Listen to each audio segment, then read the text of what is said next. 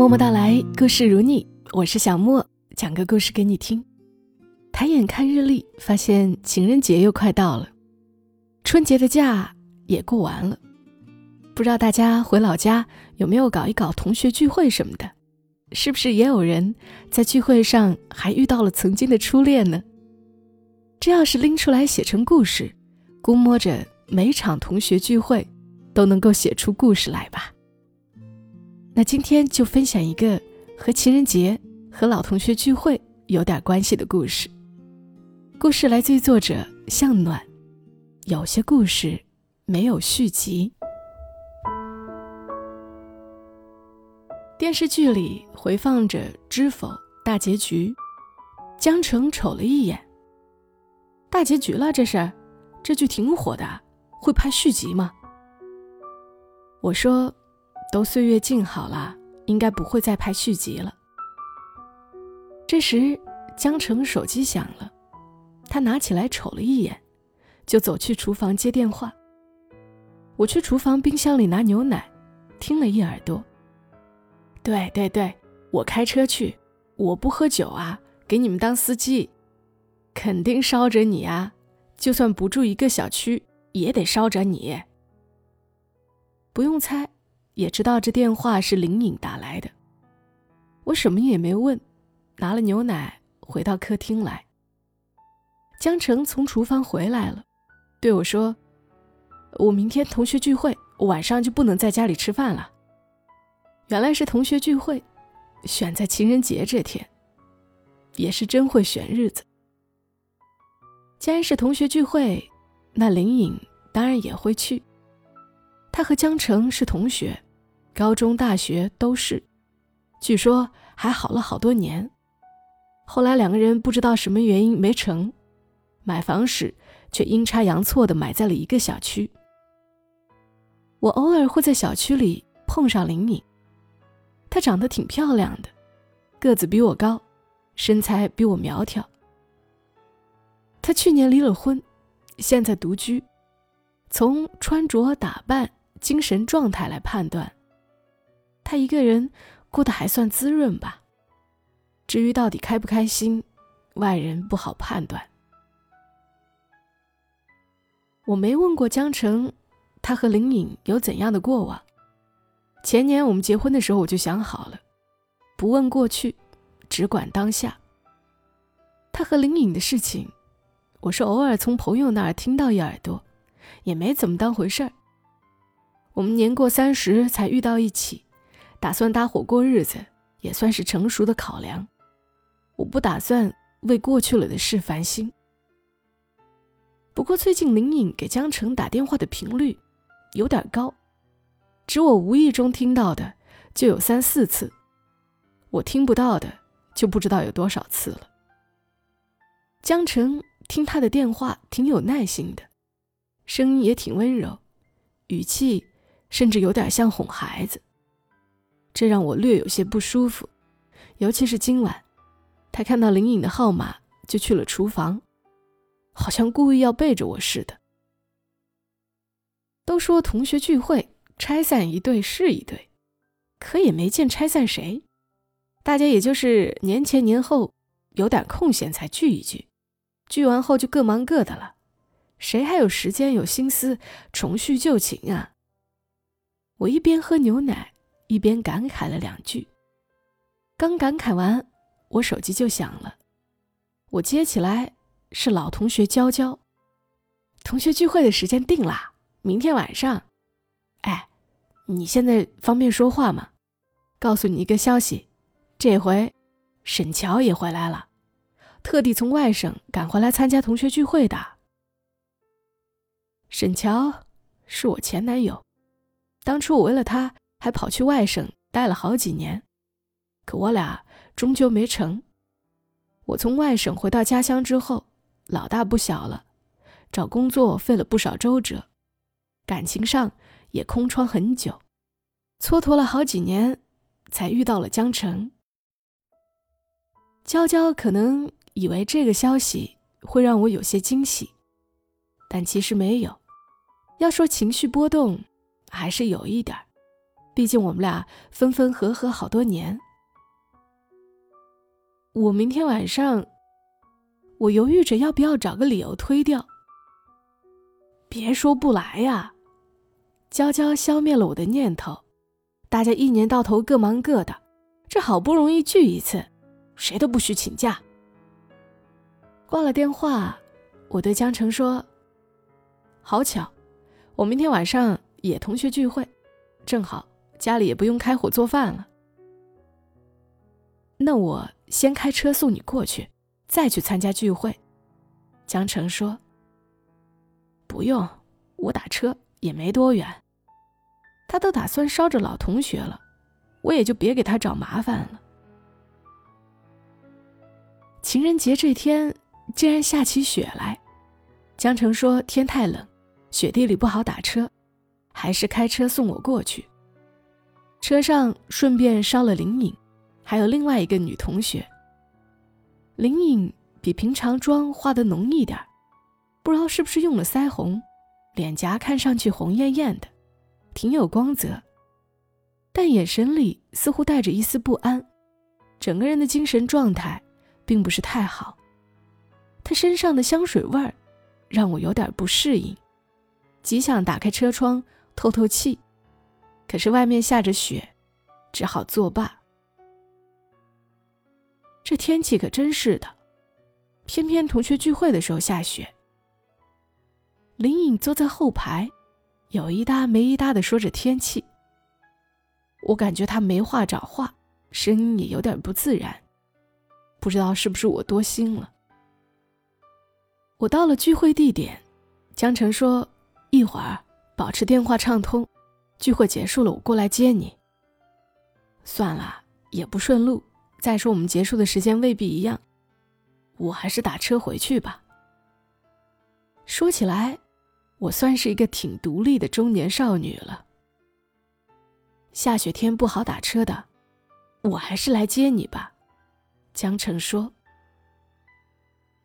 酒店外面一般都好打车的。”林颖突然插了一句嘴，我略微有一点不开心。他这个时候插什么嘴呢？听他这意思，好像不乐意我老公接我似的。我对江城说：“行，到时候电话联系吧。”说是同学聚会，其实来的也不过是平常有交集的十几个人。我到的时候，沈乔还没来，娇娇特意在我旁边安排了一个空座位，我也没有刻意拒绝，挨着就挨着吧。不就前男友吗？再见面也没什么的。再说，我老公都能载着自己的前女友去聚会，我怎么就不能跟前男友坐一块儿呢？沈乔姗姗来迟，一进门连说抱歉，说没想到路上这么堵。其实雪天的情人节呢，很多人更要出来过，路上堵车很正常。他多年没回来，好不容易回来这一次，大家都像接待客人似的，挺热情，每个人都过去抱一抱，他也抱了我一下，身上还有一点外面带来的寒意。我不过是象征性的做一个动作，瞬间松开。沈乔变化不算大，只是比以前胖了一点，发际线也高了一些。他在我身旁坐下，上菜的时候我们尬聊了几句。听他话里的意思，这几年混的也比以前好多了，在外省混上了套房子，也混到了高管的位置。不过我也没多羡慕，他现在成功还是失败，都跟我没啥关系了。饭桌上的气氛在酒过三巡之后嗨起来，大家都带着真真假假的醉意。开始开一些玩笑了。要说今晚来聚会的老同学里面，以前有过明恋暗恋的，也有那么两三对。我和沈乔的过往更是众所周知，所以也有人开玩笑说：“有情人没成眷属，真是造物弄人。”今天情人节，为了弥补遗憾，让我们喝个交杯。我今天一来就说肚子不舒服。并没有喝酒，这会儿也开了个玩笑挡了过去。喝什么交杯酒啊？我们早就不是有情人了。沈乔今晚倒是喝了不少，我知道他酒量一般，白酒最多喝半斤，啤酒不能超过三瓶，而且两种酒不能掺和。两杯白酒喝下去，他的脸红起来，话也比刚才多了。他换啤酒的时候，我习惯性的拦了一下：“你不能换酒。”会醉的，还是你了解我？氤氲的醉意中，他眼睛有点发红。果果，这些年，我觉得挺对不起你的。你说，我怎么没有早混得好一点？这样的话，也许我们就不会分开了。人声嘈杂，这话只有我们两个人能听见，但我仍然觉得尴尬。我说：“分开跟混得好混得差，没多大关系。过去的事儿，就别再提了。”他把杯里的啤酒干了，然后说：“我当初没想过伤你，那会儿很多事，我也是身不由己。”我没接他的话茬，一来我觉得也不能说谁伤害谁，分手是双方的选择。怎么能把责任推给一方？二来呢，他如今不过是借着几分醉意，表达一下心情罢了，都过去的事儿了，说来说去也没什么意思。后来沈乔真的喝多了，聚会结束的时候，非说找地方唱歌，还拉着我的胳膊不让我走，我费了好大劲儿才挣脱了他的手。其实也不是我故作冷淡。分手的情侣见个面，倒也无所谓，但没必要过往太密。故事都结束了，难道还想拍续集吗？好在大家拉拉扯扯的时候，我的手机响了，江澄说要过来接我。我们班的班长也在这时候过来，把沈乔拖走了。我上车的时候，雪还在下。上了车，发现林颖和另外一个女同学坐在车子后排座上。林颖喝多了，躺在那个同学的腿上。车子向前开着，林颖忽然说话了：“江城，你还记得上学的时候，你抄给我的诗吗？深情若雪共白头。我们下去走走吧，我们在雪地里走。”我们可以一起白头了。说着说着就笑了，笑着笑着又哭了起来。这是醉话，但听起来很让人不舒服。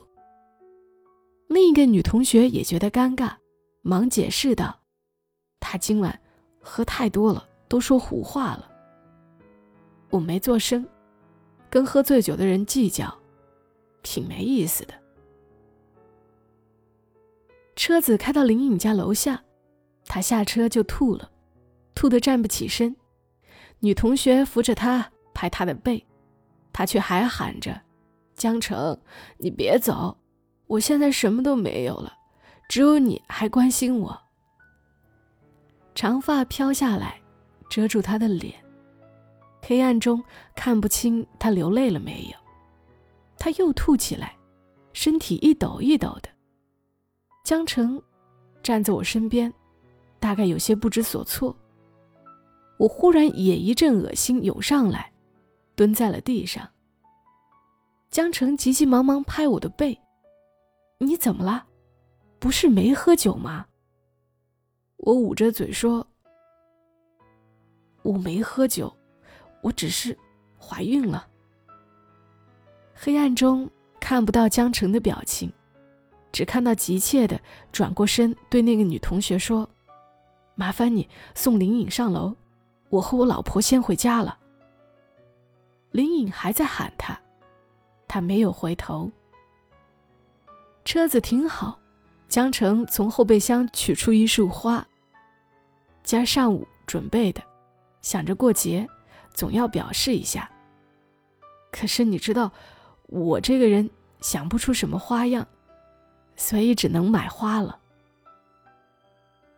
我接过花，我不是个注重形式的人，但这花香让人莫名心安。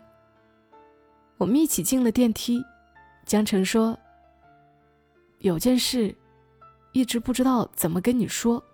你知道我和林颖有过一段，但分手后没什么交集的。”最近他查出抑郁症，一直在吃药，找不到可以倾诉的人，所以常常给我打电话。果果，你不要多心，我们俩走到一起挺不容易的，我没有想过三心二意。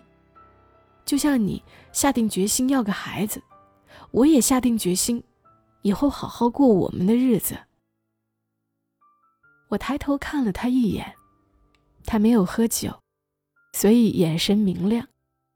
当我们决定要个孩子以后，他就没有喝过酒。而我，今上午查出怀孕，本来还没想好怎么告诉他。刚才在雪地里，这个消息忽然就脱口而出了。进了家门，我说：“还是帮林颖打听一下好的心理医生吧。”毕竟你没有专业的心理学知识，只听他倾诉未必管用，让他形成依赖也不好。你们俩就算有过故事，也结束了，没必要拍什么续集了。江澄点点头。是的，有些故事结束就是结束了，就不要再拍什么续集了。